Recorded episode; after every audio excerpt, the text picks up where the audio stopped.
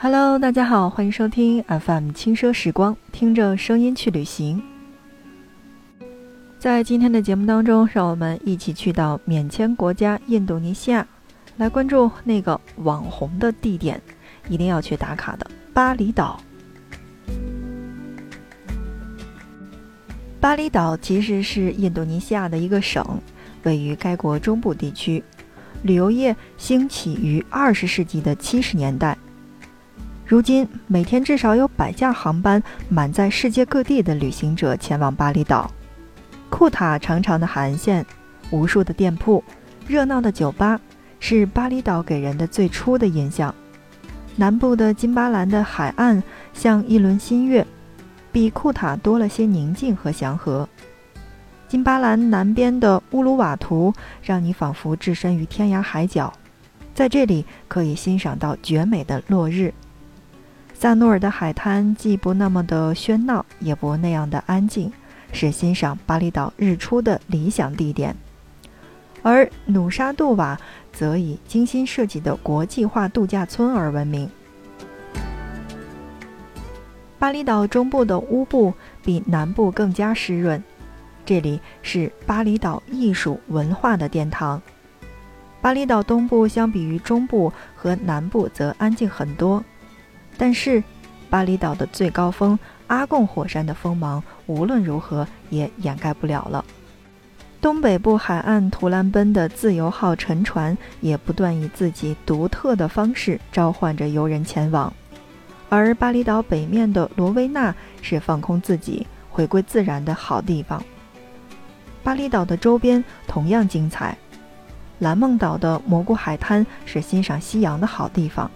而龙目岛最吸引人的当属北部巨大的林扎尼火山，而吉利群岛则被称为是潜水的天堂。对于当地人的生活来说，那我觉得巴厘岛的生活节奏应该是非常非常的慢了。马路边经常会坐着巴厘岛当地的男人，在他们无所事事的样子，总会让你疑惑：难道？他们不需要去工作吗？有时候你也会发现，巴厘岛的很多男人一天的工作就是去购买各种的贡品，然后女人们将贡品分成一小份儿一小份儿的装进叶子编成的篮子当中，在店铺里、旅馆前，包括家族寺庙里进行每日的供奉，并洒上圣水。他们并不会花很久的时间去从事商业以及相关的那样的工作，因为在他们的思想当中，宗教和家庭是凌驾于金钱之上的。所以，当你前往巴厘岛的时候，也不要着急，慢慢的去坐在巴厘岛的街道上走一走，体会一下属于巴厘岛的那个慢节奏。说到巴厘岛的生活问题，那不得不提醒大家的是，由于信仰和禁忌的话，那么像我们在上节我们的节目当中说到的那样，巴厘岛的宗教信仰是印度教，核心是万物有灵论。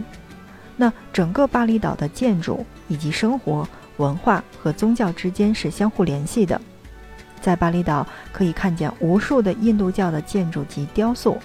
也可以到处看到那些贡品。当然了，我觉得说到印度教这个方面来说呢，经常听我们节目的小伙伴一定会知道，在讲到柬埔寨的时候，大家一定有印象。如果你想了解印度教的话，那我觉得两本书籍是最合适不过了。一本叫做《罗摩衍那》，而另一本叫做《摩诃婆罗多》。那这两本书的。呃，是了解印度教最直接的方式。当然了，如果你想说的是，现在有很多的手机 App 上面，包括旅游的一些 App 上面，都可以让我们很清晰的了解到巴厘岛。那么，我觉得在这些手机的 App 上面也是可以了解到的。之所以说到这些，就是想告诉大家的是，去到巴厘岛旅行一定要尊重当地的信仰。那。一定要去了解当地的禁忌。好的，正在收听到的是 FM 轻奢时光，听着声音去旅行。今天的目的地，让我们一起去到巴厘岛，来关注巴厘岛的经典一日游。说到巴厘岛，那我要告诉你的是，其实那边并没有什么交通工具。那这就意味着前往巴厘岛大部分的景点是需要你包车的。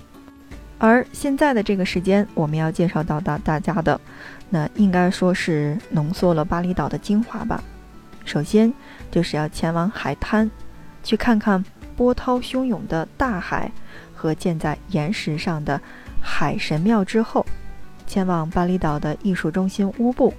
在那里逛逛当地的市场，感受当地的生活气息，在做一个 SPA 放松之后，看看当地的传统舞蹈，然后结束一天的行程。那如果是我的话，我会建议你早晨八点半，那去海滩。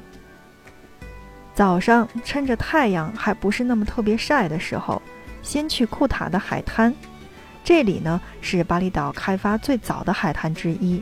而且，因为海浪大小是比较适中的，非常适合冲浪的初学者，所以，嗯，这个地方呢是以冲浪而闻名的。如果你想去尝试冲浪的话，不妨在早晨八点半的时候去到库塔海滩，在沙滩上玩了一个半小时之后，那我觉得上午十点，不妨大家可以去到岩石上的海神庙。那这个时候呢，就需要去乘一个多小时的车了，去到海神庙。海神庙是巴厘岛著名的寺庙之一，是巴厘岛人祭奠海神的地方，建在一块巨大的岩石之上。海水涨潮的时候，海神庙与海岸连通的这个通路就会被淹没，只有在退潮的时候才是可以看到，或者说只有在退潮的时候呢，才可以走进去去参观。所以大家不妨在早晨十点的时候去参观岩石上的海神庙，而在中午十二点的时候，那你就可以到创意餐厅去用餐了。那下午一点钟的时候，可以走进森林公园去看圣猴。吃过午饭，可以去距离餐厅不远的圣猴森林公园。圣猴森林公园是一个保护区。那这个地方呢，树木茂密，住着数不清的巴厘岛的猕猴，它们有人饲养，那么在公园里无忧无虑地生活着。但我要告诉你的是，这里需要注意的，并不建议去投喂猴子，因为这样可能会引起猴子争夺食物，而且这里的猴子其实都比较调皮，会抢游客随身带着的东西。那进入动物园要保护好你自己的小物件。那如果说你是带着孩子的话，那么也一定要注意，不要被猴子抓伤。去完了动物园，那我觉得在下午两点多到三点钟的时候，不妨可以去逛逛乌布的市场。那么，为什么是要推荐到乌布的市场呢？是因为我个人来说呢，都比较喜欢逛一逛当地的传统市场，因为只有这样的一个地方才是非常有生活气息的。摊位有很多。也有很多卖特色的手工艺品的，比如木雕以及布艺等等。当然，如果你在巴厘岛待的时间不是特别长的话，那么这个地方也同样是你购买纪念品的好地方。也有卖水果的，味道不错，值得尝试。如果这一天下来，既逛了街，又逛了动物园，也玩了我们所说的呃冲浪，也去了海神庙，特别累了，该怎么办呢？那在下午将近五点钟的时候，去体验巴厘岛的特色 SPA 吧。逛完了市场就可以休息一下，去做个按摩。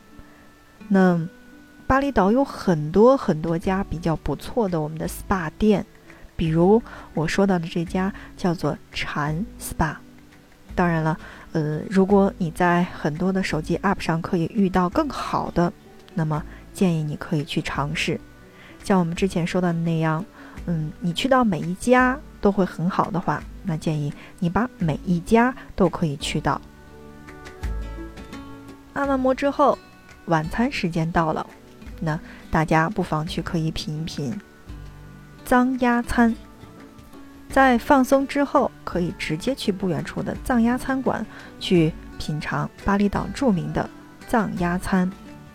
藏鸭餐主要是以藏鸭，一般都用自做的这种特殊的香料，将鸭子去腌制一个小时之后，呃，烤成这种棕黄色。鸭子的肉嫩，而且比较容易撕开。那配上青柠以及小番茄或者是西瓜，那么真的是色香味俱全。好的，正在收听到的是 FM 轻奢时光，听着声音去旅行。这一期的节目内容，让我们一起走到巴厘岛，来关注巴厘岛的经典一日游应该有哪一些安排呢？在我们说到的这个一天当中呢，我们是把 SPA 来放在了下午。